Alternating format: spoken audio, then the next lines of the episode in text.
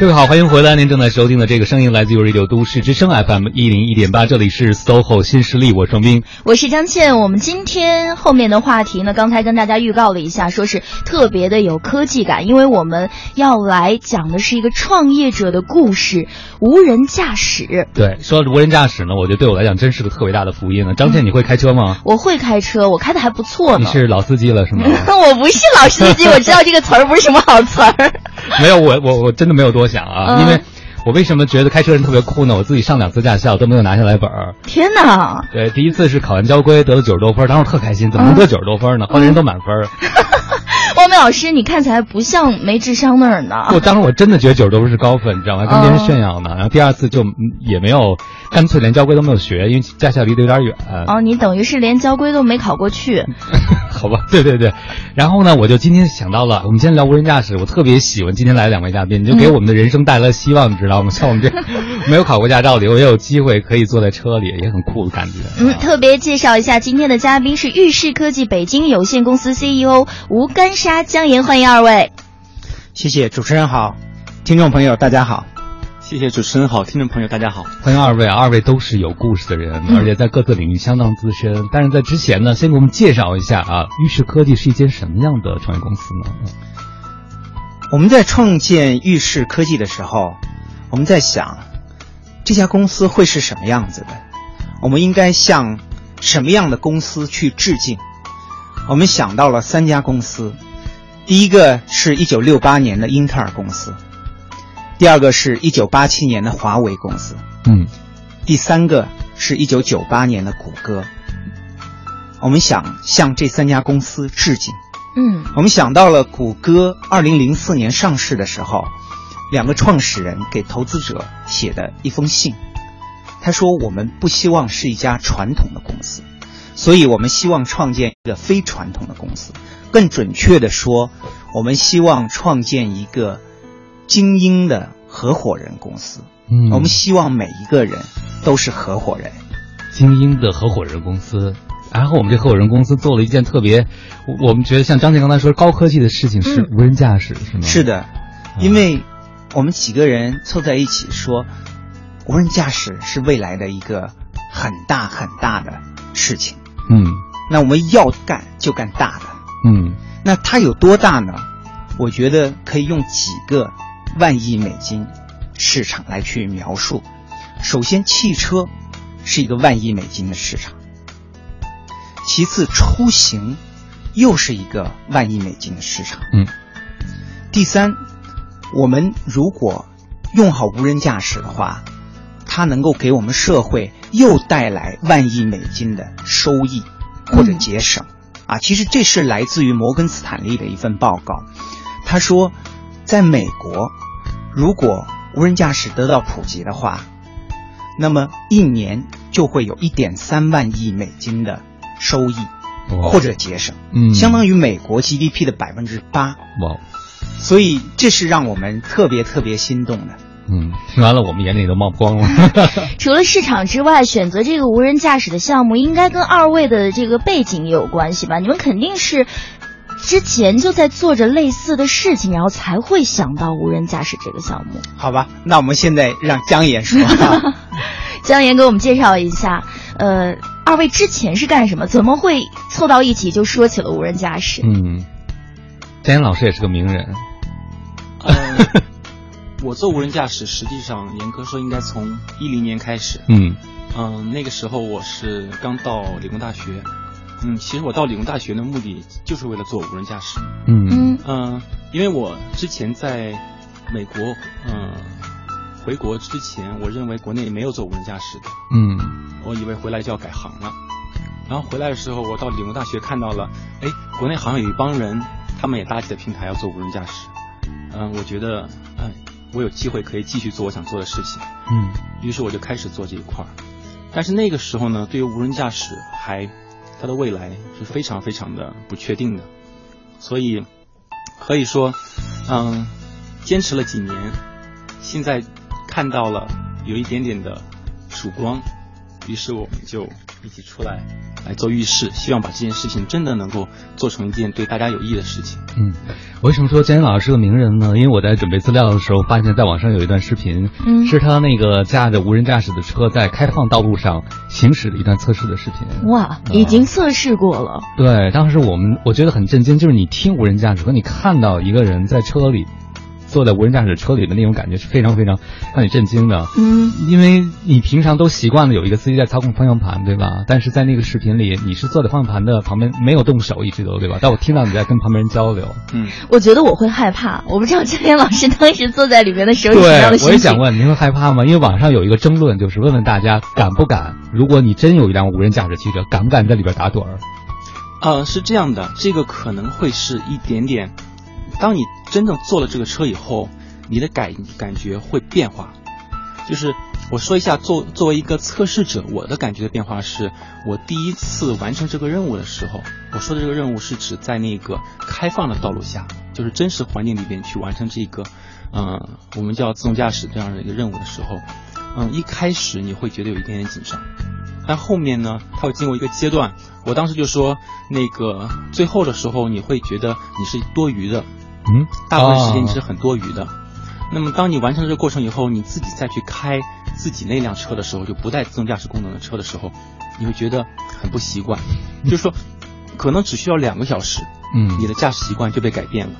那么对于乘坐者来说，他们的感觉往往是因为，嗯、有很多人坐过我那个车，他们的感觉上来会很紧张，他们不知道会发生什么。但是呢，当他，我往往不会告诉他什么时候开始无人驾驶或自动驾驶，他们往往是已经走了有很久很久了。他们说，哎，你现在是不是可以切换了？我会告诉他，其实我早就已经是在自动驾驶了。所以他们这个时候会很快就会感觉到，哎，这个好像并不像我想的那么危险，甚至于说他会感觉比人开的要好。这样的时候，他就会很容易的接受这件事情。嗯，嗯，其实我说一下吧，因为我第一次坐姜岩老师的车，对，您也坐过是吧？坐上去的时候，其实一开始确实有紧张，您但是我不坐什么想让位置呢？我是第一次是坐在后排，哦啊，确实有紧张，但是我不想让姜岩看出来。啊 那么，但是我其实一直盯着方向盘，我就怕他突然有一个不可受控的动作。嗯嗯但是你看的时间长了，你就觉得这车是有生命的，嗯它在车流当中自如的在穿梭。嗯那慢慢的，你就会增加一种对机器的信任感。等到我第二次再跟另外一位朋友做的时候，我就感觉特别的自如。嗯，就是当时这个整个过程里，您说一句特别形象的比喻，觉得车是有生命的，是吧？其实就是智能赋予这个车的一种像生命一样的感觉。是的，嗯我相信下次你去做的话，只要坐一会儿时间，你看着它方向盘自己在动，你慢慢的会觉得它是有生命的，嗯它的每一个动作都是非常合理的。嗯，那赋予它生命的人，其实就是背后像我们像宇视科技这样的做无人驾驶技术的人，其实给他注入生命的人，是不是？是的啊。其实您呢，呃，既然已经开腔了，我们就再八卦一下您吧。嗯呃吴老师其实听到他的名字，很多人都如雷贯耳。之前在英特尔中国研究院做院长，当时您离开了那儿去创业，引起了科技圈，我敢说一个小小的震动，大家都关心您去干什么去了，去创业。据说当时很多人很震惊，而且您投入到无人驾驶这件事，您您为什么会投这么跨界做这件事情呢？我觉得，首先创业是我一四年开始思考的问题。在大公司的话，往往待得太舒服了，一切都太具有确定性了，你会感觉未来五年、十年都能看得清清楚楚。有一次，我跟一个人谈到这样一种感觉的时候，他说：“这种感觉很不好，哎。”就像死神站在你职业的终点，嗯看着你一步一步按照他的安排走下来。那时候我就有一些迷惘，我在想，我真正喜欢的东西是什么？我一直忙忙碌碌为了什么？我觉得我要做一件大的事情，嗯这个事情是真正我喜爱的事情，真正能够解决我的根本利益的问题。那后来呢？我们有另外一位合伙人叫赵勇，他来找我，讲到了无人驾驶这件事情。那回去做了很多很多的调研，你知道理工男 做每一个决策都是非常理性的，要有数据支撑的，要有数据支撑，要有逻辑支撑。嗯，所以我看了，觉得啊，这真是我非常愿意把我职业生涯最后二三十年能够全心投入的一个事业。所以呢，哎，我想做无人驾驶。嗯。当然，这个跨界是非常之大的。我第一次接触无人驾驶是差不多十年以前吧。我们一位同事，他参与了斯坦福的无人驾驶车的项目，而这一辆车可以说是现在很多很多无人驾驶车的鼻祖。那大家都在庆祝的时候，我就在想，这不是科幻吗？嗯，跟我有什么关系？但谁知道，十年以后，我迫切的感觉到，无人驾驶能够改变我的生活，能够改变我们每个人的生活。但是我没有这方面的背景怎么办？这事实上涉及到我对现在创业的一个看法。在五年以前，我会觉得我一定要是这方面的专家，嗯，你才能去做这个创业，嗯。但现在呢，不是觉得，如果你有可能聚集一帮志同道合的小伙伴，如果他们是各个方面的专家，大家在能力上是互补的，在业务上，在思想上面能够做揉在一起，一起做这个事业，那我觉得现在就应该可以去创业了。嗯。啊，所以我并不强求说，我先花个两年把我自己变成专家，而我想的是怎么能够把小伙伴们聚在一起，大家能够更快的把这个事业做起来。嗯，这个听上去您做这个决定真的是做了方方面面的考虑，从技术到人都做了考量。是什么让您临门一脚就把这球踢出去了？您最最终是因为什么就相信了无人驾驶的未来，或者您做这件事情您觉得是比较信心的呢？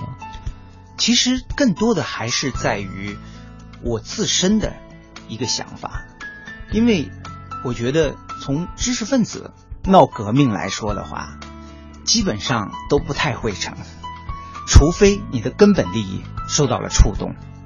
那我其实现在是住在郊区顺义，每天上下班要花三个小时的时间，那我自己就在想。怎么去解决这个问题？我相信有很多像我这一样的人。那如果全中国一天有几十亿的时间，几十亿小时的时间浪费在路上的话，那一定要有人出来去想一个办法解决这个问题。很好，所以这是让我找到自己的痛点，是不是？嗯。但是我听说您最近这个休息时间大概每天睡六个小时左右，是吗？我觉得够了。嗯，然后更重要的是，您每天是被自己叫醒的，是吗？我觉得区别你在一个很好的状态，还是在一个浑浑噩噩的状态，一个很重要的一个标志，就是你每天早上会不会赖床。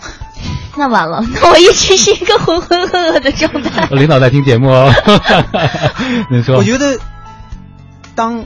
钟声响，铃声响起的时候，你能不能一咕噜爬起来？嗯，非常兴奋的去投入新的一天。我觉得这可能是，呃，我现在一个跟以前非常不同的状态。嗯，真好。那江年，您每天是被闹钟叫醒的，还是被吴总叫醒的，还是被自己梦想叫醒的呢？你们，你们说这个事情确实提醒了我，因为我发现我最近也有这个变化。因为我以前的时候是星期六、星期天肯定会睡到很晚，但是我发现我现在星期六、星期天睡不着了，我也有这种感觉。我想说的，这不是一种焦虑，而是一种兴奋。看来无人驾驶这个项目真的是让我们可以对未来充满了信心的一个项目。对，所以创业者能被自己的梦想和理想叫醒，真是件幸福的事情。嗯，那具体的关于无人驾驶还有方方面面的东西要跟大家介绍，我们待会儿气象服务站之后再回来。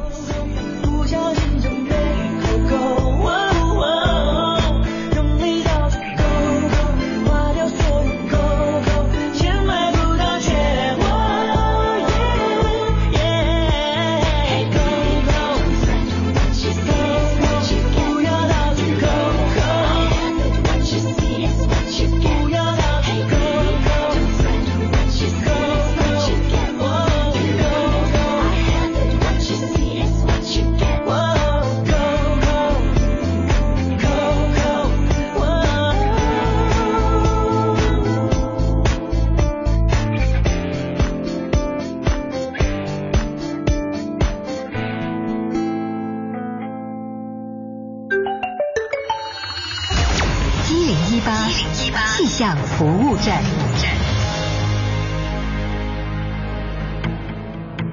一零八气象服务站，大家好，我是中国气象局天气点评师樊迪。前两天高空冷涡给北京带来了漂亮的云，昨天也和暖湿气流一起带来了随性的雨，而今天早晨呢，伴着探出头的阳光，雨还是温柔的下了一小会儿。不过今天上午多数地方是多云转阴天为主，午后依然会有雷雨天气出现，所以今天呢，樊迪给大家两点出行提醒：第一呢，就是防雨防雷。进入六月份，北京的雷暴日数是明显增加的，平均呢是在八天左右，是五月份的两倍多。这样的天气出行，大家防雨的同时也要注意防雷电。第二呢，就是带伞添衣。今天的最高气温比昨天会回升四五度，达到二十五度左右，但是早晚的温度依然不到二十度，有些阴凉，所以早出晚归的朋友，您要记得添件衣服了。六月份的北京是热闹多变的。这两天还是雨声雷声声声入耳，而明天就是风声裹挟着阳光，闷热加剧了。周四周五呢，最高气温会继续回升到三十三度。未来几天暂时都没有雨水打扰，最高气温是稳定在三十度以上的。以上就是本时段樊迪为您带来的最新天气消息。繁忙的都市需要音乐陪伴着十里长街。平凡的生活，听听我的广播，每天有很多颜色。都市之声，生活听我的 FM 一零一点八。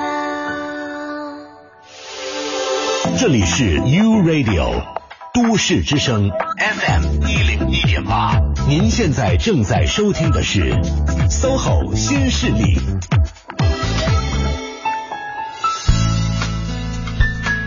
北京时间的九点三十四分，这里是正在直播的 u Radio 都市之声 FM 一零一点八，呃，SOHO 新势力的时间，我们今天要谈的是创业者的故事，无人驾驶。各位好，我是张倩，我是王斌。嗯，我们今天也请到了两位嘉宾，是吴总和姜老师，再跟大家打个招呼吧。大家好，欢迎二位啊！这个技术难度比较羞涩，我发现了。而且他们两个始终没有说 我是谁谁我我是谁，干跟跟大家来介绍一下，这个声音比较洪亮的这位就是吴总，然后声音稍微听起来有点羞涩、有点含蓄的那位就是姜老师啊。呃、大家好，我是吴干沙，再让大家听一下吧。我是姜颖，二位来自北京的玉石科技，是专门做无人驾驶领域的。我想问姜老师一个技术问题，其实好多朋友。分不清两个字，或者这两个字是不是就是一个意思？就是无人驾驶和自动驾驶，这是一回事吗？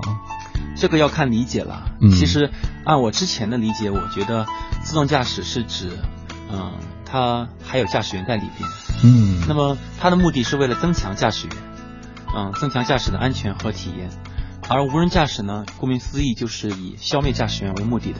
这个消这个消灭的意思是不需要驾驶员的意思，而不是把驾驶员干掉的意思。嗯，所以这两个从如果这样理解的话，应该会比较容易区分。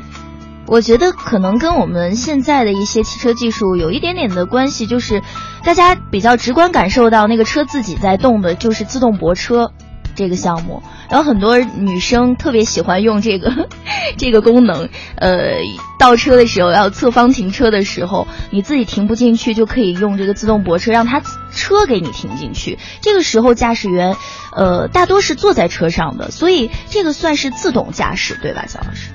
这个应该算是辅助驾驶。辅助驾驶、啊，辅助驾驶因为我觉得嗯自动驾驶可能会比这更高级一点，至少它会让你感觉到它增强了你。但是，嗯，辅助驾驶的时候，就是这个自动现在的自动泊车，给人有时候感觉还是比较让人感到有些困惑的。就是的找不到一个正正方方的车位，它可能停不太对啊。对对对，嗯，其实现在很多自动泊车还需要人去配合，嗯，刹车还是需要人开，哎，对人踩。对对，嗯。嗯，所以随着技术越来越发达，是不是以后上路男女司机就越来越没有区别了？当然没有区别，驾驶员都被消灭掉了，还有什么区别呢？对吧？嗯二位跟我们谁来科普一下？就是说无人驾驶技术现在到今天，就是离真正的商用还有多久？发展到一个什么程度了呢？我们可以做到什么样了？现在？啊，这个是这样，这个我也说一下我最近对这个问题变一个感觉的一个变化吧，认识的变化。因为我们以前做这个无人驾驶，我们往往把它喜欢分成若干个级别，啊，从最简单的这种，嗯、报警啊，就是驾对驾驶进行一些辅助，到后面逐渐的接管一些控制权，到辅助驾驶，然后到嗯自动驾驶，最后一级可能会到无人驾驶。以往我们一直认为，随着技术的发展和这种嗯、设备的堆积，可以完成这个进步，最终达到无人驾驶。但最近我们发现，好像其实并不是这个样子。那么，我们可以通过应用场景的变化，可能会事先实现无人驾驶，而不需要经过这样一个步骤。哦，哎，举个例子说，你看，呃，地铁实际上已经实现可以可以实现无人驾驶了。嗯也就是说，当我们限定了一些应用的时候，我们可能并不一定按照这个进步的阶段来进行，啊、或者说他们之间如果分应用的话，并不存在一个曾经的关系。但是比如像地铁，我们能理解它在一个固定的轨道上，而且它基本上不存在错车的问题，对不对？都是在各自的轨道上。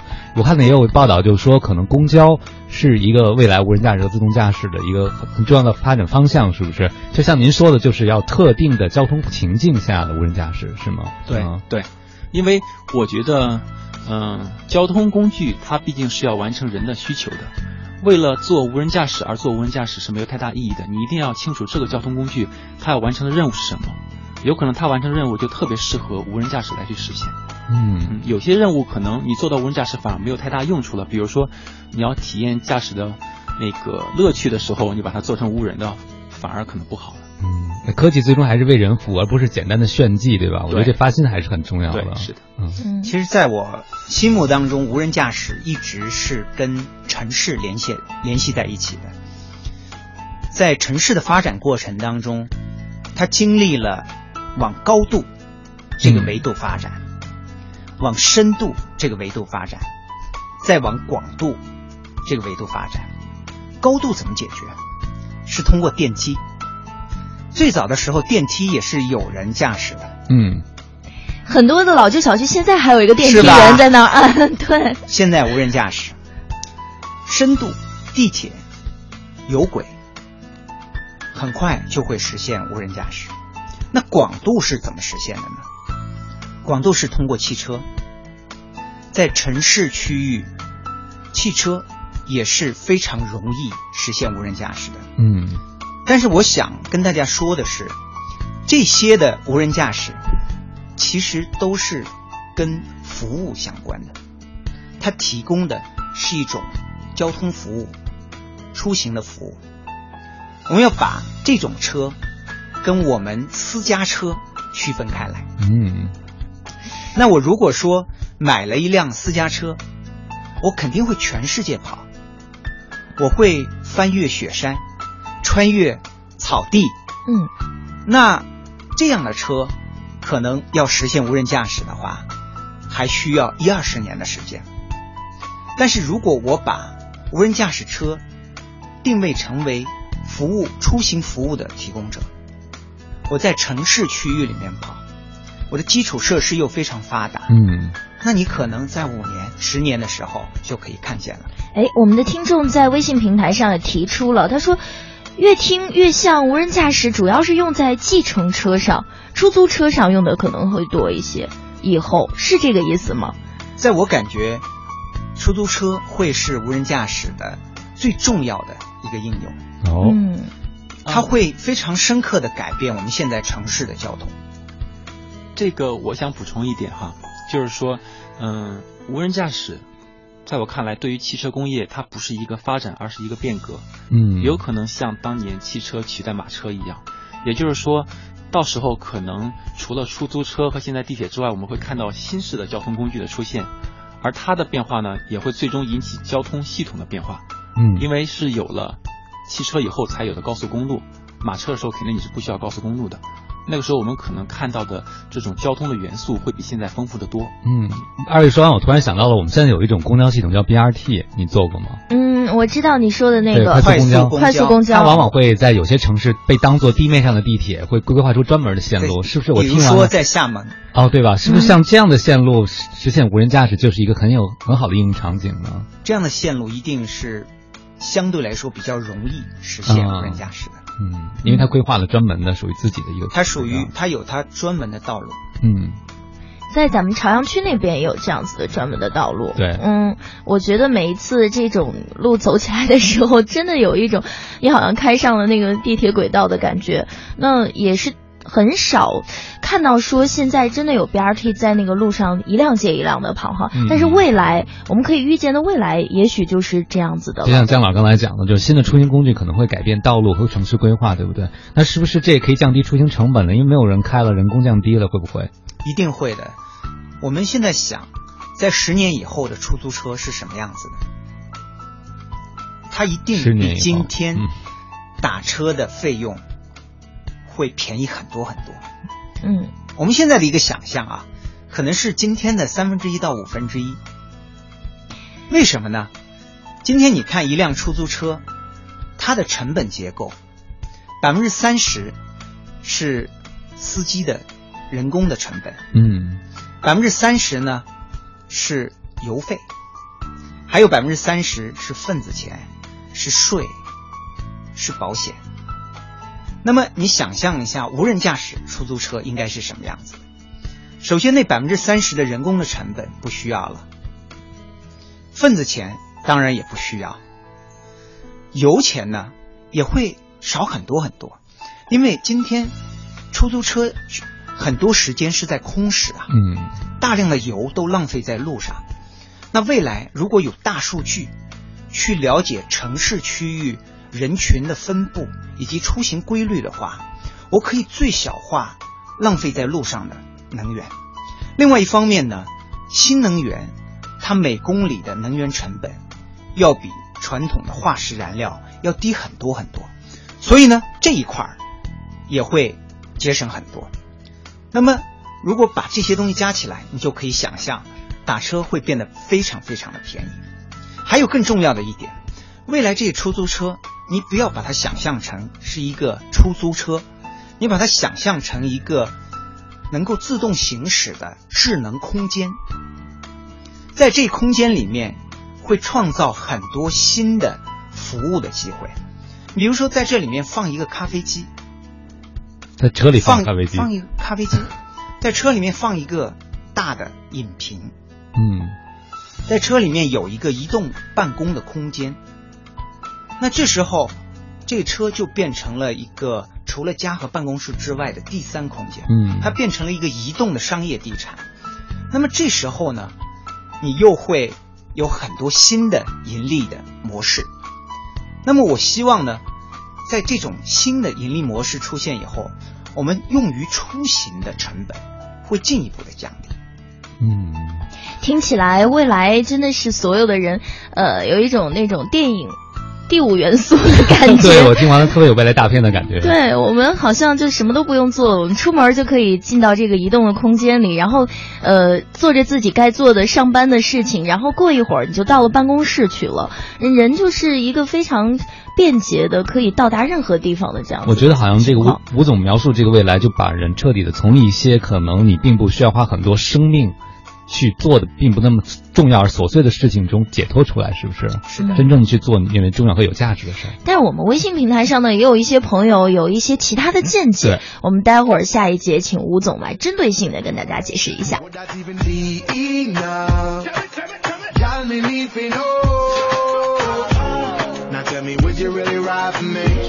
Ride? Baby, tell me, would you die for me?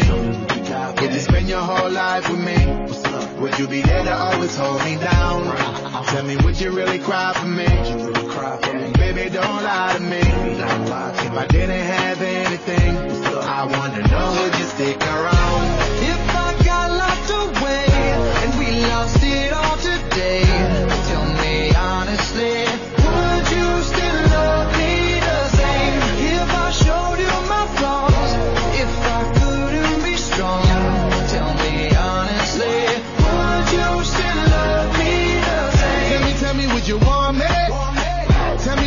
Would you call me?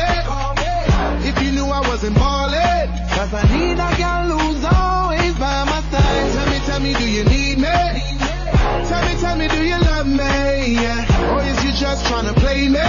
Cause I need a girl to hold me down for life. If I got locked away and we lost it all today,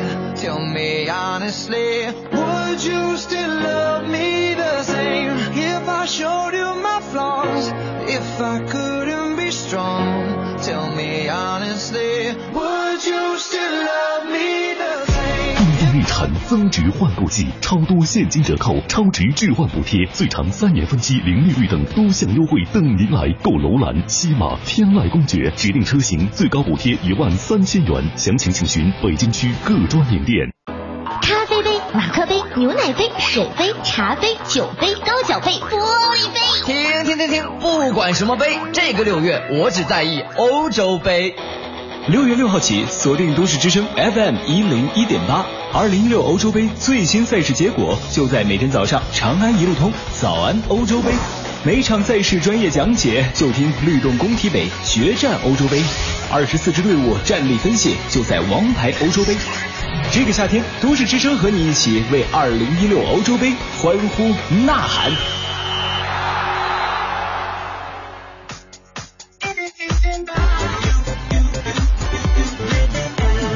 都市之声，生活听我的 FM 一零一点八。这里是 U Radio 都市之声 FM 一零一点八，您现在正在收听的是 SOHO 新势力。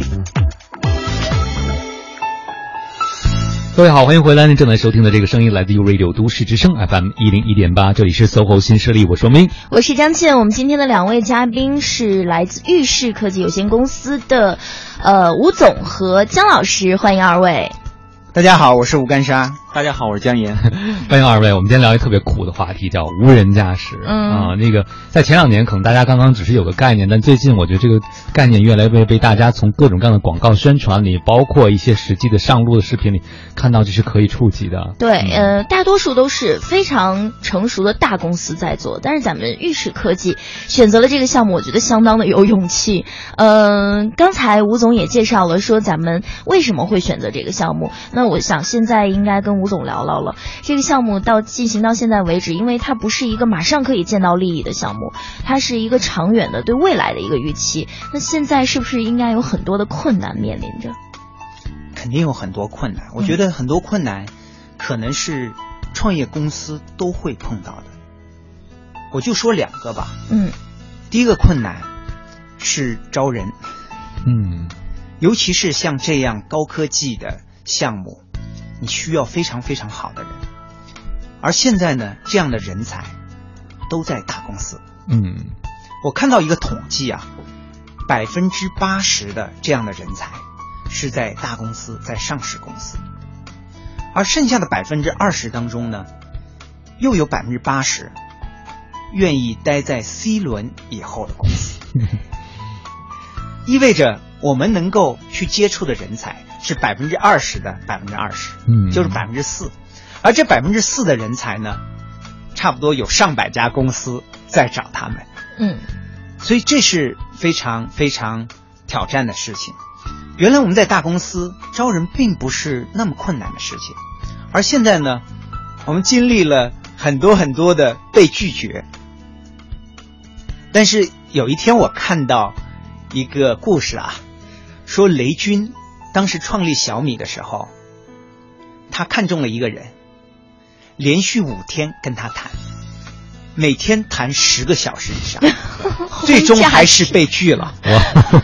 啊，我一下子心就平了，这本来就是很困难的事情。嗯我想用我们的诚心，用我们的梦想，去找到这些人，嗯然后让他们跟我们一起奋斗。嗯这是一个需要长期去努力的事情嗯啊，我们不会因为一点点小的挫折而感到沮丧。嗯哎，这是第一个。第二个呢，又是跟大公司不一样。大公司的话，做很多事情都井井有条，而且很多东西都是在期望之中的。而现在啊，我发现正应验了这所谓的墨菲定律啊，就是你想得到的坏的事情都会来发生。嗯所以呢，我们原来的很多按照特别乐观的估计去做的策划、嗯去做的计划，事实上都被改变了。都延迟了。所以呢，我们现在学到一点，就是准备最坏的。什么东西能够提前做起来，就提前做起来。我觉得这个困难可能也是很多创业公司都会碰到的。我们之前来过一个创业者，他就说，如果我今天没有收到坏消息，我会觉得今天还没有结束。就是今天如果没有意外发生，说明今天不对劲儿，一定一定还有什么意外在等着我，你知道吗？发生了意外，就觉得终于可以睡过去一会儿了，就等着那个掉下来的靴子。对，呃，还是有很多的人可能对这种没有实现的一些科技抱有一些怀疑的态度。你比如说，我们的微信平台上就有一位朋友，他提出说，无人驾驶，那路上不是更堵了吗？这个还要请我们的姜老师来专业的解答一下。其实这个问题，嗯，我们做无人驾驶的就一直困，就是受困于这个问题很久了。啊，因为之前从一零年到一五年之间，我们啊做无人驾驶比赛的时候，他们都是在封闭的环境里边。啊，虽然呢比赛最后变得很复杂，里面变得很复杂，但是始终没有到真实的路况里面去。主要就是因为担心。它到了路上会让交通变得更不好。嗯，那么在实际上，您您在那个网上看到的我那个视频是我在一五年以后做的。嗯，我就一直在想，怎么样让无人驾驶车到路上以后不会让交通变得更不好？我觉得这个答案就在于说，无人驾驶最后不是一一蹴而就的，你不可能让一个无人驾驶上去就全无人驾驶，你需要做一些妥协。啊，我准备了很久的时间，想了很多办法，让这个车在真实道路下。它至少不会让交通变得更差，嗯，因为我们需要有一个基础的一个标准，在这个基础上慢慢往上改进。那么第一个标准就是它能够上真的路。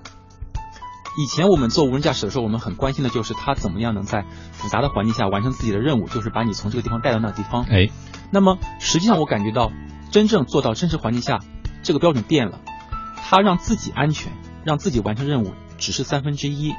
它另外还有三分之二的任务，首先要让里面的人感到舒服，因为我们以前做无人驾驶时，里面真的是没有人，但是现在对于一个车来说，它的作用就是带人的，对，所以你需要考虑人，那么人的感觉就很重要。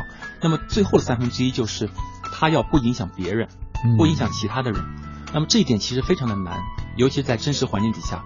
那么我们现在解决办法就是，呃，简单的说，其实和一个很好的驾驶员是一样的标准，就是让速不让道，然后用比较保守的一个方式。去开车，尽量不影响别人。嗯，那您刚才讲到无人驾驶，我想再再补充一下，因为姜老师是非常实干的人。那我跟大家讲讲诗与远方，好吧？我的观点，无人驾驶会真正根本性的解决我们交通拥堵的问题。从几个方面去讲，第一，我们今天北京有接近六百万辆车。外面还有一两百万人排队摇号，还想着买车。如果按照这样的速度发展下去，到二零三零年，北京可能会有八百万辆车。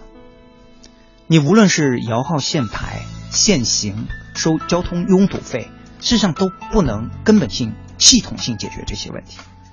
那我们想象的另外一个场景，是当无人驾驶出租车普及了以后，北京十年以后。可能会从六百万辆车降到三百万辆车，其中有两百万辆是无人驾驶出租车。今天大家都想着要自己买车，就是因为我们北京只有七万辆出租车啊。你把优步、滴滴算上去，也没办法去解决千万人级别的按需出行的需求。那么两百万辆无人驾驶出租车，它能够在几分钟之内到达你的身边，打车又那么便宜。那大家可能就不会那么想去买车了，那整个的车的数量减少了一半，那这肯定是能够在很大程度上解决交通拥堵的问题。这是第一。第二呢，我们的车啊，现在在路上开，会把道路利用的更好。你想象一下，这些车串成一串，像小火车那样。它就不会再有乱并线、乱插队的情况出现了。我知道，那未来呢，值得我们畅想。那接下来下一个小时，我们会请吴总和姜老师继续的来跟我们分享无人驾驶。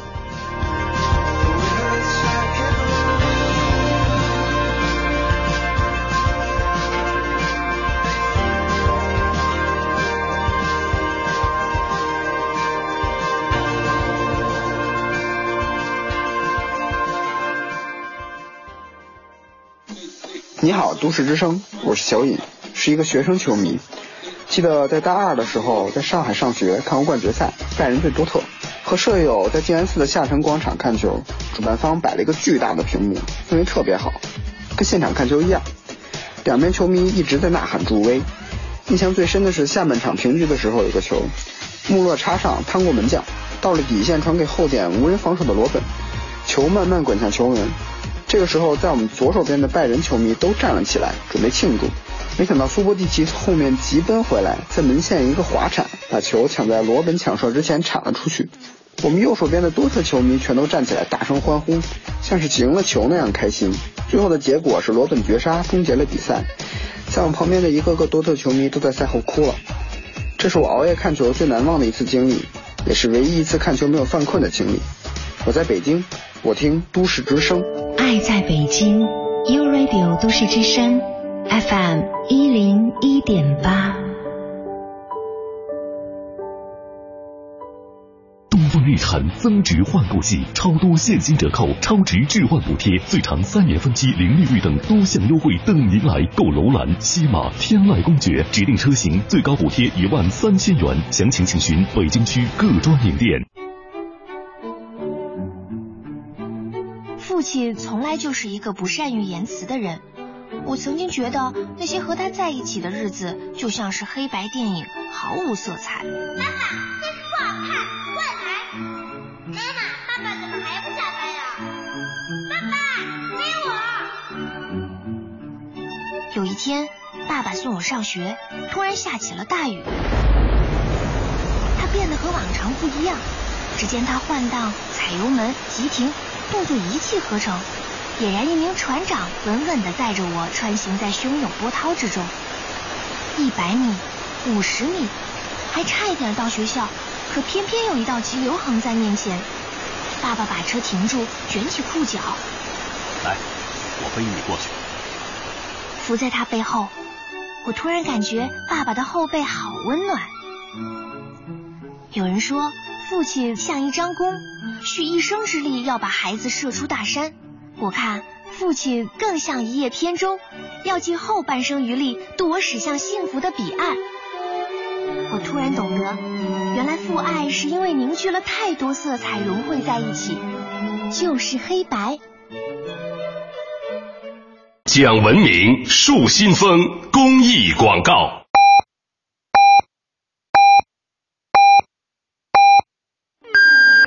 现在是北京时间上午十点。我是培训师陈美佳，把解决问题当成乐趣，工作就会充满热情。只要竭尽全力，就会无往而不胜。想变得更加优秀吗？那就不断去挑战吧。都市之声，百姓报时。中央人民广播电台，U Radio，U Radio，都市之声。FM 一零一点八。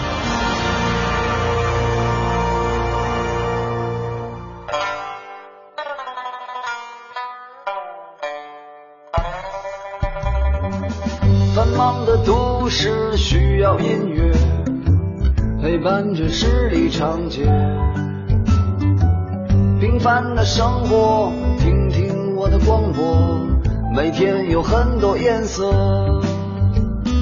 都市之声，生活听我的 FM 一零一点八，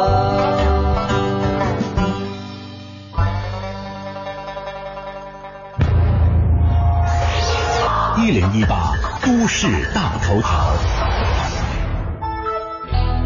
热点焦点和亮点，关注都市大头条。北京市住建委等三部门日前联合印发了关于推进实施物业管理居住小区宽带接入的通知，通知提出了哪些要求，将解决居民上网的哪些问题？马上连线都市之声记者浩飞了解一下。你好，浩飞。你好，张倩。通知规定，房地产开发企业或者物业服务企业不得与他人签订垄断或者排他性质的宽带运营协议。物业服务企业应当至少保证三家以上宽带运营企业的平等接入，并将宽带接入的相关情况在小区内的显著位置向业主公开。电信业内人士透露，以往宽带运营商要想进入小区，需要不少的准入条件。开发商或者物业方面往往会向运营商收取高价入场费，而运营商一旦花了高价进场铺了管线，就不愿意其他运营商再次进入，必然导致排他性协议。这造成的结果就是小区宽带只有一家，网速非常慢，但收费却高过其他小区。即使居民想要换成其他家的宽带，但已然已经没有了选择权。通知要求每个小区引入至少三家宽带运营商，这意味着住宅小区宽带只有一两家运营商独大的局面将被打破。那么在监管方面，北京市通信管理局表示，将对宽带运营企业接入施工、运行维护加大监管，依法对无资质经营、签订排他性质协议等违规行为进行查处。好的，都市聚焦点尽在大头条，张倩。好的，谢谢浩飞。这里是 U Radio 都市之声 FM 一零一点八，您现在正在收听的是 SOHO 新势力。节目现场映衬多彩职场，电波声场源自个性气场，客观立场导航人生秀场。SOHO 新势力带领你纵横职场，势不可挡。各位好，欢迎回来！您正在收听的这个声音依然来自 SOHO 新势力 Radio 都市之声 FM 一零一点八，我双斌，我是张倩。我们今天为大家讲述创业者故事，无人驾驶，请到了两位嘉宾，分别是玉视科技北京有限公司的 CEO 吴干沙吴总，欢迎你。听众朋友们，大家好，我是吴干沙。还有我们的姜岩姜老师，欢迎。大家好，我是姜岩。欢迎二位啊！说到无人驾驶，我觉得其实每个人都在想，无人驾驶技术真的商用之后，对我的生活会有什么影响？刚才二位已经做了很多的预测和讲解了，也有朋友在担心，比如说无人驾驶都上路了，会不会影响到道路交通呢？对呀，刚才通过了吴总和姜老师的专业讲解以后，我们发现，呃，这个。不是会让我们堵车，反而会解决我们堵车的问题。那除了解决堵车问题以外，还会解决其他什么样的问题？还是想请两位继续来跟大家讲一讲。嗯，比如说停车的问题。哎，现在我们开车难，停车也很难啊。嗯，因为每一辆车百分之九十的时间是停着的，而一辆车呢需要两个停车位。嗯，家里一个，嗯，办公室一个。哦，所以大家可能想象不到，嗯，很多大城市百分之十五以上的土地是用来停车的，百分之十五以上。对啊，所以现在我们房价贵，军功章里也有车的一半。那想象一下，未来如果说大量的车都是无人驾驶出租车，那么绝大多数时间他们都在路上跑。嗯。即使停下来，自动泊车，它需要的停车空间又是非常小的，所以呢，大量的停车的土地就会被释放出来，变成我们的新的我们的居住的地方，变成我们公共的空间，事实上对我们的生活影响也是非常之大的。嗯，然后这个我还之前没有想到过。这个我理解，我觉得即便是实现不了，大家全都去做无人驾驶车，呃，如果这个无人驾驶车多了，而替代一部分车的话，也是很好的，因为有很多人，他们停车是呃技术不行，一辆车。不止占两个车位，他们在家里可能会占两个车位，因为它是横着停过去的。然后在办公室可能还是要占到一个半的车位，这算下来就非常多了。所以腾出来这部分车，腾出来技术不好的这些人的这个起码的这这部分车就会省出来很多的土地。所以是不光在路上减少些马路杀手，在停车场也会少一些那种占地儿的巨无霸型的停车的车主。没错啊，但是我特别好奇，比如问问姜老师，就是自动驾驶汽车它会在路上学习吗？因为每个城市。有自己不同的路况，或者每一个地区甚至不同文化里有不自己的驾驶习惯，包括路上上司机，这汽汽车能自己开一边就开始学习周围的驾驶习惯吗？学习驾驶对驾驶习惯的学习，现在来说还是我们希望能做到的事情。嗯嗯，他现在的学习呢，大多集中在它对周围环境的识别上。嗯，但是即便他最后可以学习驾驶行为，我们也会将它限定在特定的规则之下。嗯，因为嗯，以我之前的经验，对于无人驾驶车或自动驾驶车来说，它行为的可预测性比它的智能性更重要。可预测性比智能性更重要。对，这一方面是对于里边人来说，我举个例子哈，嗯嗯，我老婆开车的时候，我坐在副驾驶就非常不淡定。这是经常吵架的一个模式。反之也亦然。这是因为那个你你看啊，其实人开车，他的行为和你想象的不一样的时候，你又会觉得很不舒服。嗯，那么机器也一样，它你如果对一个机器感到放心，前提就是它和你想的差不多，它不会做出很让你意外的行为。这就是我说的，嗯，可预测性的一种。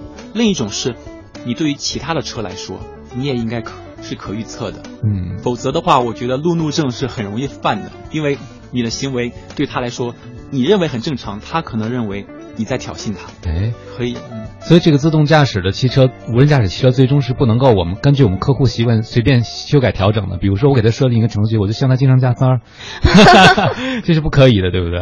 嗯，你像加三这种东西，加塞儿这种东西，我们就把它认为它已经破坏规则了。嗯，它在限定的规则之内，它可以调整。比如说，我跟车近一点，跟车远一点，它更容易去选择换道或怎么样。但是你如果说强行的去挤，当然如果去改程序的话是可以做到的。有的时候我在就是很密集的交通下走，实在不得已也只能让他去加一下塞儿，但但这个一定要在受控范围之内。嗯，哎，那我能不能这样理解，就是无人驾驶其实是现在非常流行的一个人工智能应用在了汽车上，可以这样理解？是这样的。嗯，现在无人驾驶里面运用到很多人工智能的技术。现在人工智能最火的可能是阿尔法狗吧？嗯，对。阿尔法狗里面运用到了一些像深度学习、嗯，强化学习这样的一些人工智能的技术。嗯，那我告诉大家，其实这些技术也应用在自动驾驶里面。嗯，只不过我们给了他一个框架，他不可以自己随便的去学加塞儿，随便的去学，然后呃让别人很不舒服的那些驾驶行为。你当时有个传说，不说二号狗为什么要输吗？他要全赢，不被早就被干掉了，对不对？所以他故意要输的。那回到我们今天说这无人驾驶，我特别想知道，刚才张天问了个特别棒的问题，就是这么多大佬都在做无人驾驶。你知道吗？有人在某著名的问答平台上专门问怎么评价玉石科技这家公司。你知道，大家会觉得说，这么一家公司，为什么一个创新公司就杀入了无人驾驶这么一个其实大巨头，竞争很激烈？你们的核心的竞争力是什么？是什么给了你们自信，觉得我们可以做到说和这些大佬去竞争？对，嗯，其实从无人驾驶发展的历史来看啊，因为我们都说它的发展历史是从几个比赛开始的。真正如果只是做到无人驾驶的这个实现来说，它并不需要太多的人，嗯，它并不需要太多的人，嗯，另一方面呢是，我们真的要把它做到产品落地的话，它确实需要很多各方面的都很强的人。一方面是人不需要特特别多，一方面呢是每个人都需要很强，都是精兵强将。对，嗯、所以我觉得其实我们遇事现在具备这个条件，看起来说。在无人驾驶方面，虽说你说的那些大佬啊，嗯，是整体规模是大佬，但是如果只拿出做自动驾驶或者无人驾驶的团队来说，我见未必见得会比我们强，嗯，所以这个东西，我觉得还是嗯效率比较高，能干大事情。江岩的意思是，这个事情是一个母亲九个月生个孩子的事情，嗯。九个母亲也不可能一个月 生个孩子，而且当江岩这样的技术宅男在说这些话，时候，脸上露出了那一丝不易觉察得意的微笑的时候，我知道他自己心里一定是有底的。迷之微笑背后代表的意义是什么呢？可以跟我们再深入的透露一下吗？嗯、呃，就是实际上无人驾驶是一个很新的领域，嗯，市面上做这个人真的很少，嗯。我能想到的是，真的是，即使做的公司很多的话，他也找不到那么多的人去做这件事情。嗯，特别找不到像你这样的。呃，那个我不敢说，因为 确实，嗯，肯定是有很多比我很更强的人，嗯，做这一块儿。但是整体来说，相对于其他领域，嗯，人力资源还是太少了。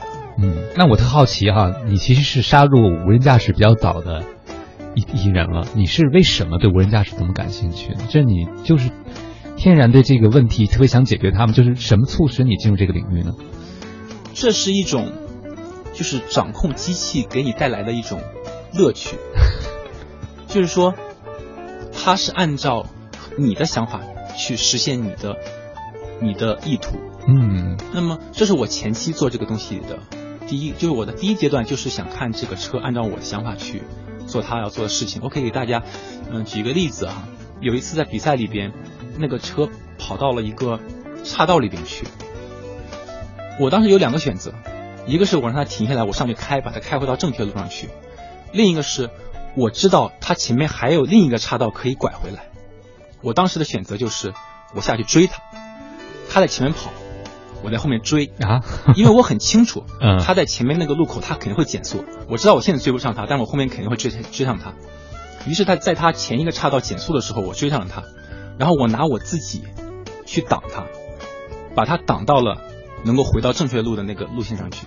因为我非常确定，他看见我，他一定会躲我。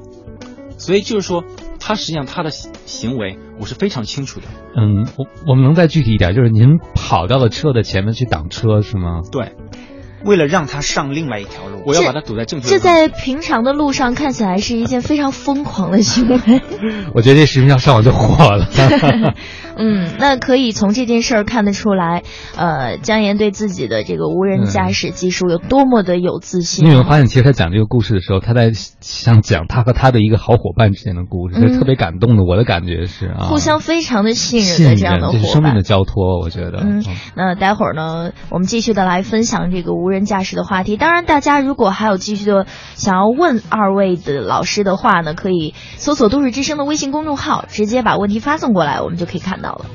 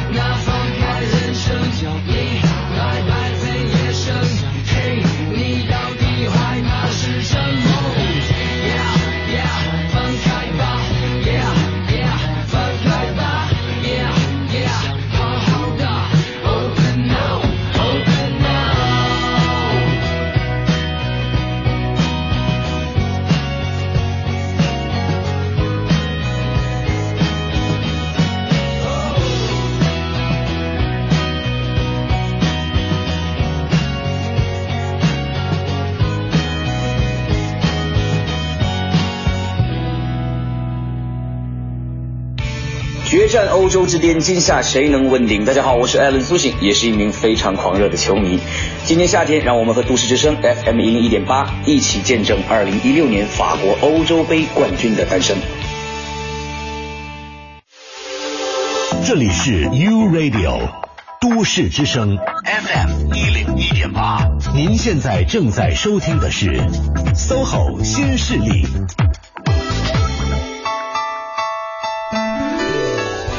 十点十七分，这里是正在直播的 SOHO 新势力，来自 U Radio 都市之声 FM 一零一点八。各位好，我是张倩，我是双斌。嗯，我们今天呢，继续的来跟大家聊一聊创业者故事，无人驾驶，讲讲这个裕士科技有限公司，因为太不一样了，这个公司，这跟我们所知道的现在在市场上，呃，在逐利的这些公司都有着不一样的地方，就在于好像。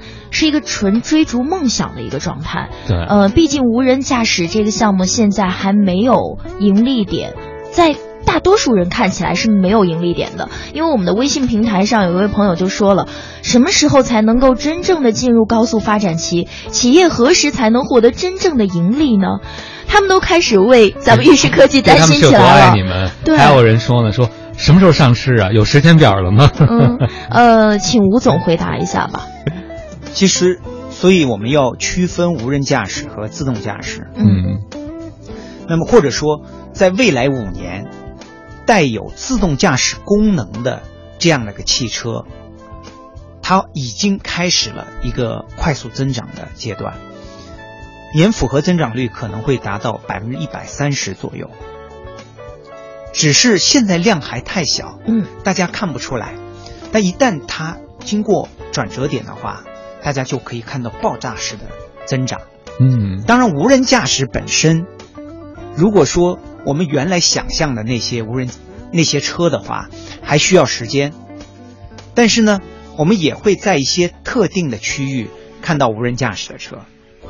如果说把这个区域限定了，道路是专用的道路，路线呢是固定的路线，速度呢又不是特别快。那在这样一些区域的无人驾驶，就会马上，啊，大家看到这样的产品。嗯，比如说在高尔夫球场上，无人驾驶的高尔夫球车。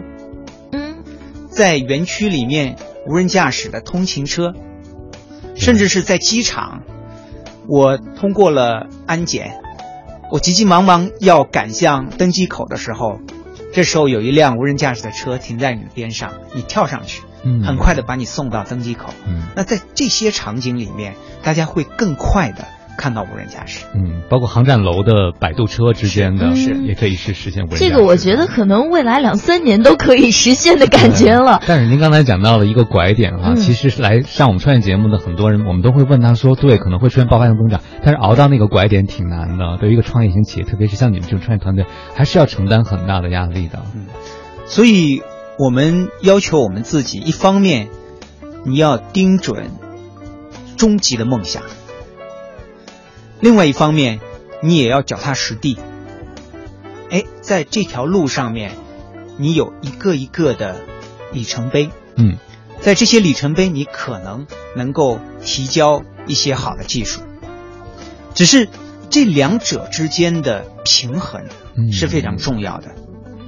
你一方面不能因为只看远期的梦想。啊，近期就根本说，哎呀，我到五年以后、十年以后再去赚钱吧，啊，那就这样也不行。那另外一方面呢，你不能捡了芝麻丢了西瓜。嗯，你因为专注于短期赚钱，把我们最终的这个梦想给忘记了。嗯，所以这需要一个平衡。这个平衡就需要我们得知道自己要去哪儿，是吧？对。得经常知道自己的初心。哎，那我们再问一点具体的技术问题吧。就是也刚才在关了话筒之后，王斌老师提出来的，说这个无人驾驶的技术到底是在我们现在在现有的一些车上去装上一个东西，使它实现无人驾驶，还是我们需要再去造一个专门用来无人驾驶的车？所以也有朋友很关心的问说：玉石科技，你们打算造汽车吗？以后？姜老师应该在这方面，这是你的专长了哈。对，嗯，因为无人驾驶它是在汽车或者叫车这个产业链里边的。嗯在这个产业链里边，现在想一家什么都做是不可能的，所以浴室在这个里边，它也只会做其中的一个关键的环节。啊，在如果是，当然要看你对汽车的定义是什么。嗯啊，如果汽车的定义是一些特种车辆的话，啊，那么它对于整个的嗯周期、资金和人力的要求相对来说小一点，那么我们应该会考虑，至少是通过合作的方式直接介入车的这个生产。嗯，但是对于传统的车来说，那么浴室的定位可能不会去做车，我们更多的会去提供一些我们擅长的东西，然后把我们自己的节奏和整个的规模限定在一个可以快速迭代的这样一个节奏上。嗯，所以你们最终的产品是什么呢？我能想象是一个自动驾驶的系统吗？是个硬件系统，还是一种什么东西？它是一个什么呈现方式呢？呃，这个是我来说还是该啥？嗯，我们现在的定位就是自动驾驶系统、软硬件，啊包括传感器的方案。嗯那么它应该是啊、呃通用的，然后也是开放的，它可以它我们从一开始就会和各种各样的资源去对接，包括加工制造，包括以后可能会用到的大数据和地图之类的数据。啊、我们并不一定自己做。嗯，那么它可以放在乘用车上，也可以用在如果有一天我们会自己做车的话，我们可能会根据自己需要更底层的去啊、定制我们需要的那个车，嗯这都有可能。所以你们输出的软件最终呃接口是可以跟很多车发生连接的，对不对？对嗯，那我以后我们可选是不是在定制车的时候有个选项可以定制无人驾驶系统加载在这个车上？它应该会和你现在去选配一些选件是一样的。哦现在我们也可以看到，很多车已经支持一些辅助驾驶功能的选配了。嗯，那要如果从无人驾驶实现的难度上来区分使用汽油的车和新能源，比如用电的车，哪个更容易？我的直觉是用电的车更容易实现无人驾驶吗？用电的车更容易做，嗯，但是它和汽油车比起来，并没有那个很大的区别。它可能在某些部件的控制上会简单很多，但是我们现在看来，对于新能源的车实现无人驾驶，它更大的好处在于它的整个的制造周期、制造难度变小了，哦，这是这是比较重要的。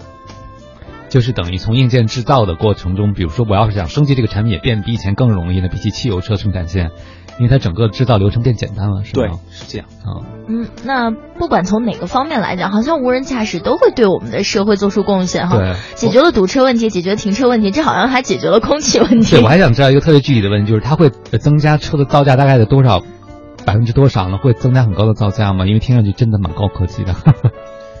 如果只是自动驾驶功能的话，可以降的比较低；如果要实现无人驾驶的话，恐怕就会相对高一些，但是不至于高到现在很多看到的某某呃 无人驾驶车那种那那种不可接受的成本。就觉得好像另是土豪的另外一种奢侈品玩具的感觉。对对对对。但是本身如果它的定位是定位在出行服务的话，那么它会比一般的私家车对于这个成本的提升的容忍度会高一些。嗯，我觉得有一个很好的应用场景，就是夫妻出门开车别吵架了，我们开了无人驾驶的啊，嗯，我们可以骂骂汽车，别互相再争执了。骂汽车这个，我我就突然想到一个问题，就是它不管在高科技、在智能，它总还是一个机器。那机器它就有故障率。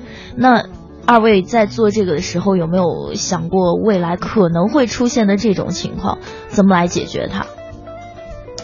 这个一定会有的。嗯，其实不要说这么复杂的一套系统，再简单的系统，用在汽车上一定要考虑它是不可靠的，是不完美的。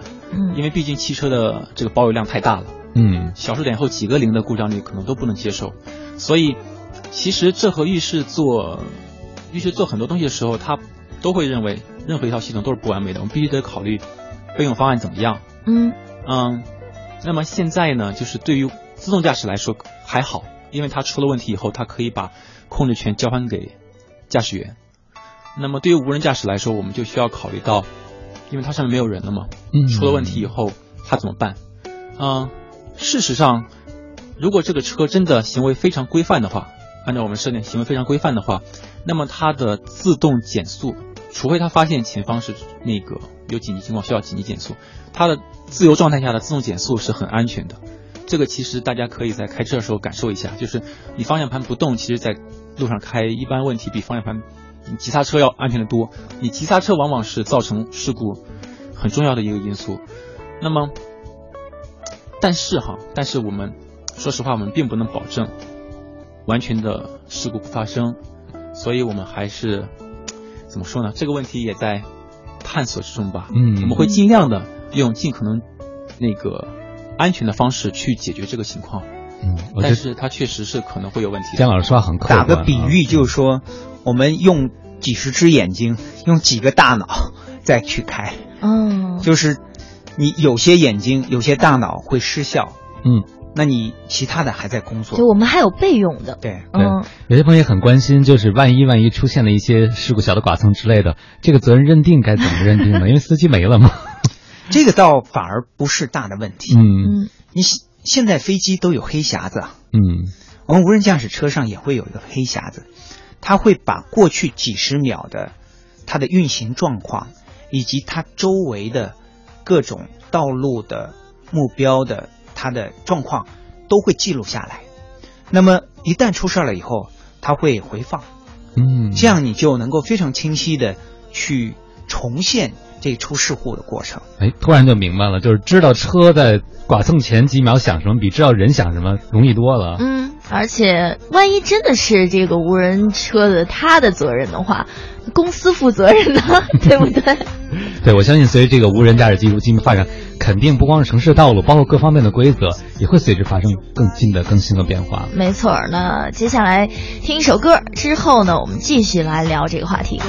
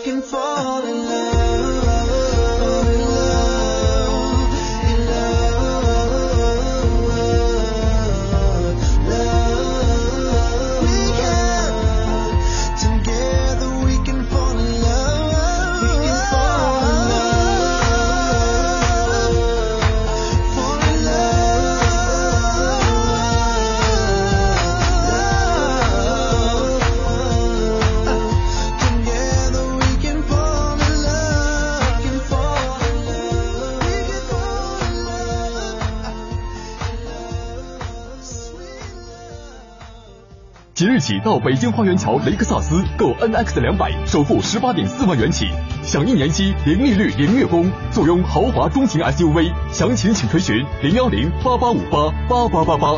北京雷克萨斯中国经销商。秒不到的迪士尼门票，我们免费送给你！居然人周装饰十九年感恩回馈，六月十八日到场即有机会获得上海迪士尼全家套票，带你开启奇妙之旅。报名热线：四零零六八六幺九九七。咖啡杯、马克杯、牛奶杯、水杯、茶杯、酒杯、高脚杯、玻璃杯。停停停停！不管什么杯，这个六月我只在意欧洲杯。六月六号起，锁定都市之声 FM 一零一点八，二零一六欧洲杯最新赛事结果就在每天早上长安一路通早安欧洲杯，每场赛事专业讲解就听律动工体北决战欧洲杯。二十四支队伍战力分析就在王牌欧洲杯。这个夏天，都市之声和你一起为二零一六欧洲杯欢呼呐喊。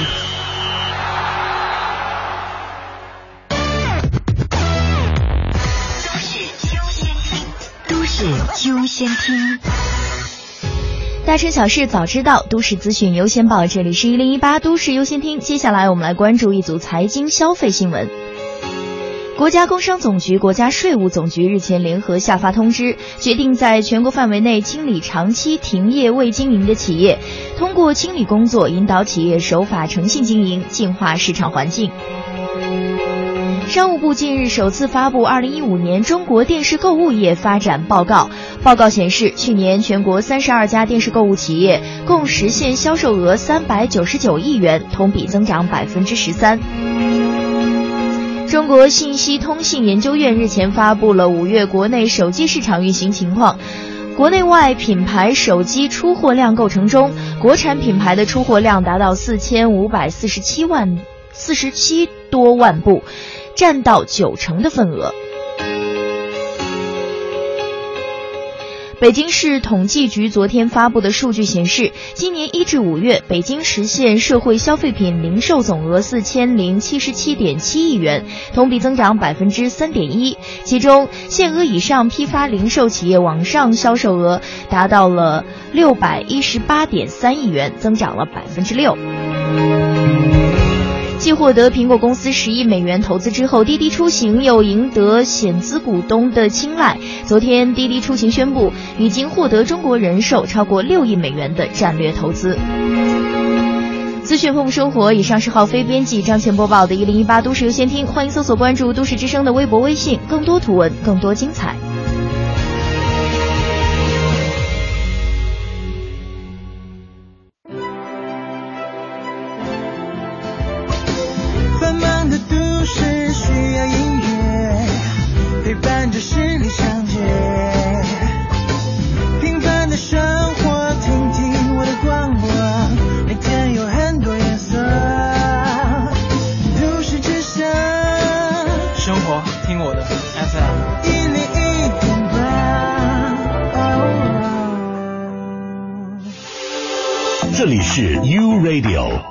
都市之声 FM 一零一点八，您现在正在收听的是 SOHO 新势力。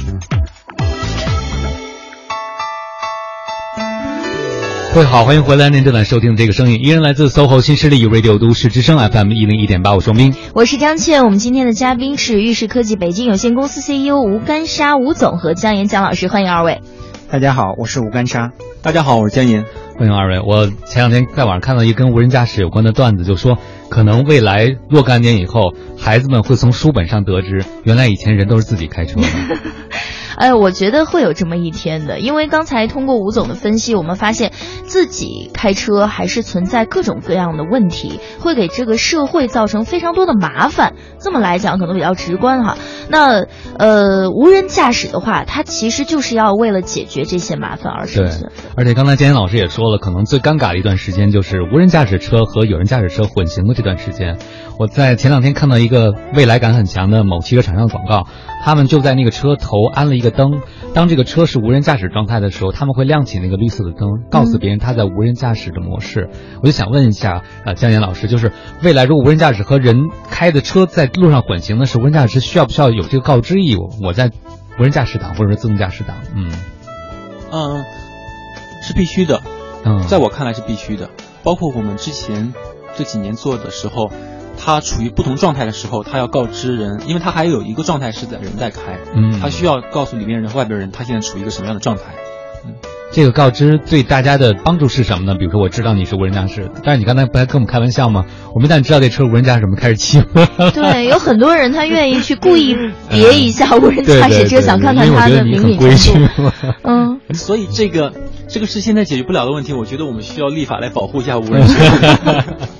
我觉得另外一方面，其实，在车的设计上，嗯，可以做一些考虑。嗯，其实现在很多人车后面会贴着什么“熊出没，注意”啊，或者是，就是我是新手啊。嗯，其实你如果这个车，你把它想象成是一个生命，做的萌一点儿，啊，甚至是主动的说：“哎呀，我是一个无人驾驶车，你不要不要呃欺欺负负我。” 那我觉得很多人应该有这样一种同情心、同理心，嗯他就未必会去逗他或者是别他。嗯，其实吴总刚才跟我们讲到一件事，就是说某国际著名公司，它无人驾驶车前一阵之所以频繁出事故，就是因为它太守规矩了，是不是？其实，无人驾驶车对于交通规则的理解，以及对于这个社会事情的理解，应该都要把它放到他的大脑当中去。嗯啊，你比如说，无人驾驶车，他看到前面一个绿灯开始闪，马上要变成黄灯了，他想的第一件事情就是赶紧停下来。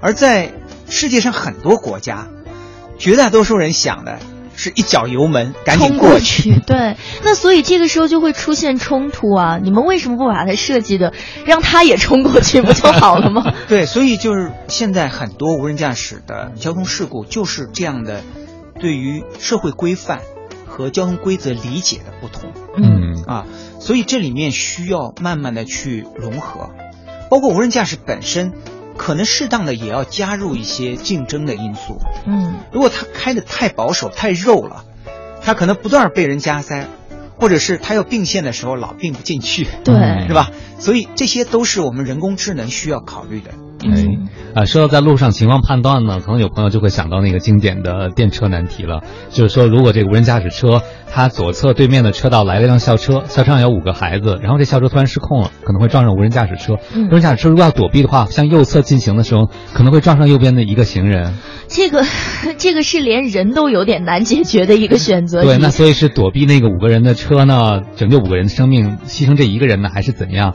那其实呃我也特别想知道二位啊，如果你们设计无人驾驶车，你给它设计人工智能判断系统的话，你们会怎么设计它来去应对这样的困境？嗯嗯，是这个样子啊。这个这个问题可能有点把无人驾驶车想得太聪明了。嗯事实上，我始终认为，交通就是交通系统的最终的形式一定是轨道交通。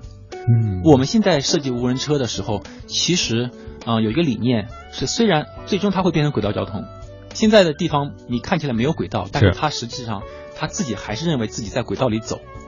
也就是说，当他发现他的正常的轨道，无论那儿有没有刚才你说的这些现象，他的轨道是客观存在的。啊，如果有人进到他轨道了，其实是侵犯了他路权。那么，呃，我们客观上，但是如果发生了危险，对于车来说，它只会减速，它可能并不会选择去换道。嗯因为大部分的事故是在换道中发生的。你在自己的那个车道里边走，一般来说不会发生太大的事故。如果真的发生类似鬼探头的情况，那么对于无人车来说，它能做的是在它能做的范围之内尽尽可能的减速。如果不能避免事故发生的话，会减少事故造成的后果。但是它有一个原则，像我刚才说的一样，它减小事故后果的前提一定是不能因为它的这个动作造成新的事故。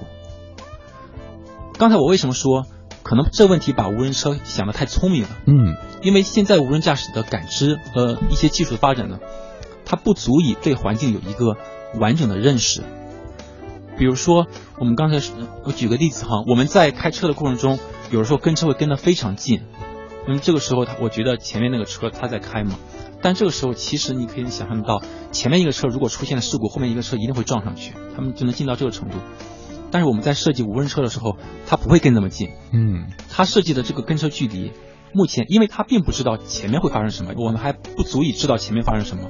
我一定要保证前面那个车出事的时候，我自己是安全的。无论发生什么，这个距离都是足够安全的。对，这个当然是在以后通过比如说车联网、车通信，可以把这个知道前面没有问题，把这个距离缩短。但是在现在的这个情况下，它一定会让自己保持安全。那么说到刚才那个问题，我们要区别一个概念，就是对于辅助驾驶和自动驾驶有个很不一样的地方。辅助驾驶它现在设计的是要去弥补人会犯的一些错误，比如说人开车他没有看到前面一个人导致太近，嗯，他就会有一脚急刹。但是自动驾驶设计的最初它就是要本身就已经尽可能的避免危险发生的可能了。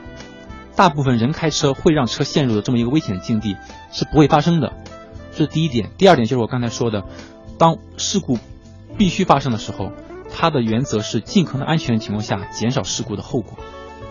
OK，我明白了。但我听完了以后，突然一个感觉，如果要两边都是自动驾驶车，可能这个困境就不存在了，是吗？对，所 所有的车都是无人驾驶的时候，又是专用道路，这个问题不存在了。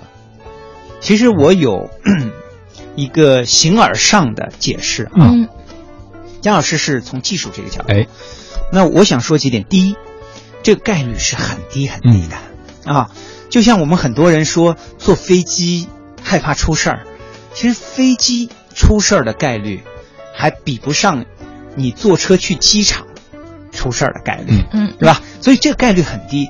但同时，我们不想因为这种问题的无休止的讨论而影响无人驾驶车的普及，因为它如果能减少百分之九十的交通事故的话，也就是说每分钟它能够拯救两条生命，啊，它带来的这个好处是非常之大，这是第一啊。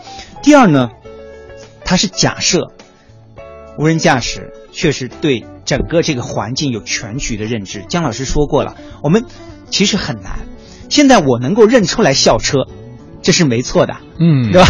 但是我并不知道这个行人到底是什么样子的。嗯，可能现在我们的技术还不足以认出来他是不是戴着头盔，因为我们经常也听到这样的选择故事，说左边是一个戴着头盔的，对右边是不戴头盔的，那你到底选择哪个去抓，是吧？左边是小孩，右边是老人，嗯你选择哪个去撞？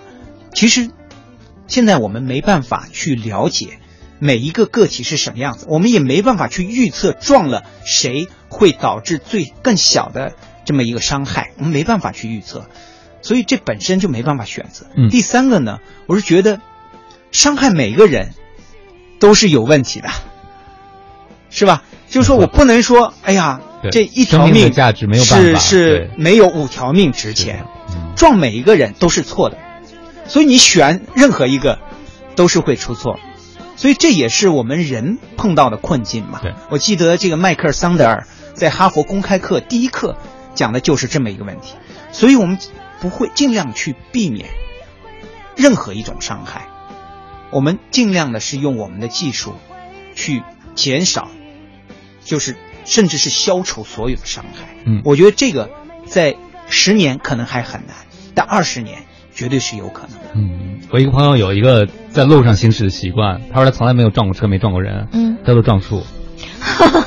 伤害自己是吗？呃，但是有了无人驾驶、自动驾驶，我相信以后他也不用做这种选择。嗯连树都可以免受伤害了。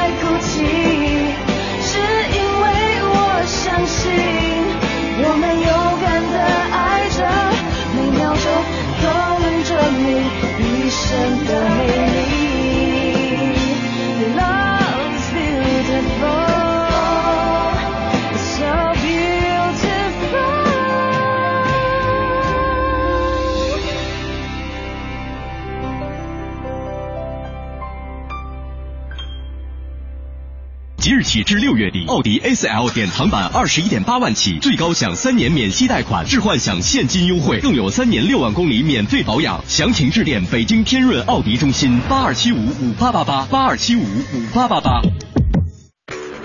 时隔四年，欧洲足坛重燃战火，二十四支王牌战队，谁将通往欧洲之巅？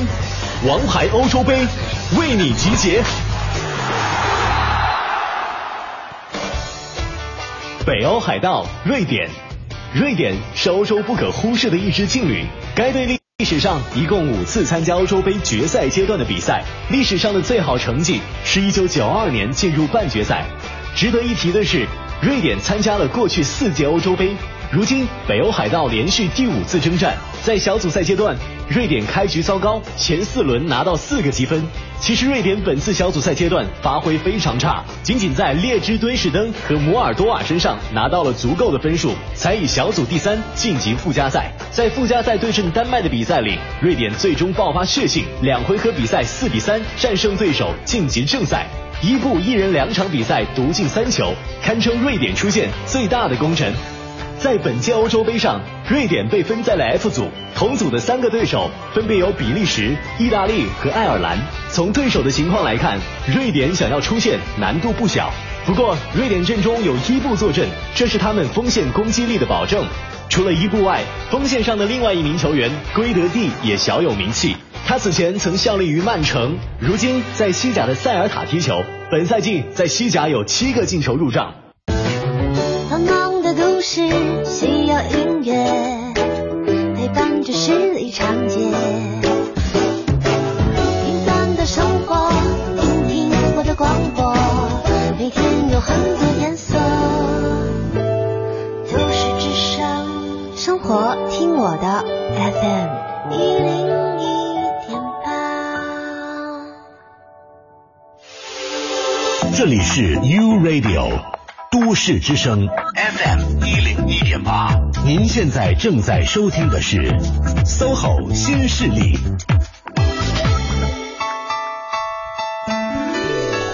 十点四十九分正在直播的 SOHO 新势力节目，各位好，我是王斌，呃，我是张一轩。太爱你了，我是王斌。对我总是在想你会说你是王斌，然后就一下子说错了啊。那今天呢，我们请到的两位嘉宾是来自于是科技有限公司的二位，呃，非常呃有科技感、很酷的两位老总，一位是吴干沙，还有一位是江岩江老师。大家好，我是吴干沙。嗯，大家好，我是江岩。欢迎二位。其实听到二位做的这件事情以后，我相信可能很多人已经摩拳擦掌了，觉得确实是未来一个朝阳的产业，我也想加入。你看，有一个网友就问了这样一个问题：他是一名纯机械专业的本科生，研究生方向呢选择了无人驾驶汽车，主要学习课程是机器视觉、汽车动力学控制、汽车视觉信息的获取。啊，他就想问这个研究生毕业之后就业机会多吗？选择这个方向啊，他从头学编程觉得是必须的，因为大量工作可能是编程，但他基础是零，学起来很难，还要花费很多时间的精力。就现在担心啊，如果要朝这个方向走下去，毕业以后能找着工作吗？嗯，这应该是姜老师来回答一下姜，。老师不找着工作吗？我其实就是机械专业的，嗯，但是我是一个不太好的例子，因为我做的可能比他还要更杂一些。哦，我是从这种视觉呀、控制啊、规划、导航啊，甚至给车喷漆上膜、机加工这种事情，我全都自己做了一遍。但是我觉得现在这个阶段，我其实觉得他现在的问题是，嗯，现在已经不像五年前了。无人车的现在对于无人车要求的专业性更强。嗯，那么在机器学习和图像处理这一块，我觉得还是应该由嗯、做人工智能或者计算机这块的人去做更有优势。那么他既然作为一个机械专业的学生，他可以在他的动力学控制或者是在啊、机械工程方面啊、做得更专一些，这样对于他找这个工作会好。因为以前我们如果不要说嗯，在一个方面做得好，他每一方面都做得好，可能做无人驾驶也找不到工作。哇哦，但是现在，嗯，他只要是某一个点做得好，他一定能找到合适的工作。嗯，那姜老师能不能给一些，比如说，你看高考也结束了，有些人在填报志愿，对不对？如果以后想志愿从事无人驾驶行业，我估计他们毕业这个市场会越来越好，机会越来越多。他在大学选择什么样的专业是更合适的呢？无人驾驶涉及的面很广，嗯，里面任何一个专业，你只要学好了，你最后不做无人驾驶也可以找到工作。所以涉及的像很多机器人的专业啊，机械、机电，嗯、计算机、人工智能，或者是这种，但是很多东西它是到了研究生才会分的。嗯嗯，其实我觉得，如果什么样的人最适合做那个无人无人驾驶呢？就是你从小就对机器人有很大的兴趣，因为现在看哦很多小学生都开始学机器人的课程了。嗯，所以我觉得可能他他们这一代会有很多人会比我们那个时候具有很多先天的优势。嗯，小时候喜欢看变形金刚，都是汽车人。那吴总可能从选择小伙伴这个方向，会给大家做出一些指导。你会选择什么样的人做自己的合伙人？因为之前我们问您的时候，您说到了对公司的定位的时候，说到了一段话，我们大家都很好奇，叫非传统。第一个字，第二个字，您是合伙人制的，是不是这是怎么解释？其实我们每个员工都是合伙人，嗯这就是我们非传统的一个非常强的特点。我们要招的人，我们开玩笑叫似有新人。什么叫似有新人呢？就有种、有趣、有料，还要有情义。嗯所谓有种啊，就要有速度与激情，嗯啊，要有理想，要有抱负，有要负责任，嗯啊。那有趣呢，就是你要有点幽默，很乐观，你可能需要一个非常非常深的爱好。嗯，因为我们有些同事可能是摇滚歌手，哦啊，有些同事他特别喜欢下象棋，嗯每天都要下个几局。你有一个特殊的爱好，就说明你这个人是一个非常有趣味儿的人。嗯啊，同时我们也希望他对未来有美好的向往，这是有趣。有料呢，你要有一般的认知能力，你要有专业能力，有工程能力，有学习能力，还要有就是非常啊好的表达能力。嗯啊，这些是有料。那最后有情义的话就不多说了，大家去看。纵横四海，去看《教父》，就知道什么叫有情义。是的这是我们很高的、很高的要求。嗯但是我们也非常深的认识到，我们原来大公司也有很多很多的人才，但是他并没有很好的去发挥。嗯，我们开玩笑，就像在开一辆很肉的车，一脚油门狠狠的踩下去，车速一点变化都没有。但我们现在在创业公司，就是希望为这样的四有新人来创造一个很好的发挥的空间，为他们去赋能、赋权，嗯啊，所以呢，我们就一直在想，应该是什么样的一个制度组织是最好的。我们做了很多学习，比如说华为，它强调高层要有使命感，中层要有危机感，底层呢要有饥饿感。那我们就在想，能不能同一个人就具有这三种感呢？嗯对吧？我既有使命感，又有危机感，又有饥饿感。那我们就在想到了，最好的组织也许不是军队啊，是足球队。嗯，最好是一个实力比较均衡、没有超级明星的足球队。他们既每个人既遵守纪律，又能够自由发挥，既能够啊、各司其职，又能够互相补位，大家为同一个赢的目标而去奋斗。那这就是合伙人制。所以呢，我们是希望建立一个合伙人制，每一个员工都是合伙人。合伙人表现在不仅仅他是拥有股票，他有参政权，有议政权，对吧？他能够自由的去发挥，他能够去多管闲事，而不是说现在很多公司说 you can you up，、嗯你行你上 啊，我们是 I can I up，我看到了事情我自己去上，每个人啊都可以。嗯，对，所以这是我们强调的，就是我们需要的人，以及我们怎么去组织这么一个非传统的公司。嗯，听完了，我想由衷的问一句：您那还招人吗？当然招啊招人啊！我觉得现在正在听节目的朋友，如果自认为自己符合四有新人的条件的话，可以赶快找到我们玉视科技，去跟他们联系，去跟吴总谈一谈，接下来怎么当这个合伙人了。嗯，今天节目听完了，我真的是脑洞大开啊！特别希望是像对我这样的没有驾照人，有一天有无人驾驶技术更早的可以实现。你们那儿以后还有试乘试驾的体验吗？当然有。对，我觉得我们一个很大特点是我们后面所有的测试都会是公开的。哇哦，那也号召大家，如果有时间、有兴趣的话，可以去参加一下。嗯非常感谢吴总，感谢姜老师来做客我们的节目。今天的 SOHO 新势力就是到这里了。接下来呢，让我们请出金迪和怀强，迎来他。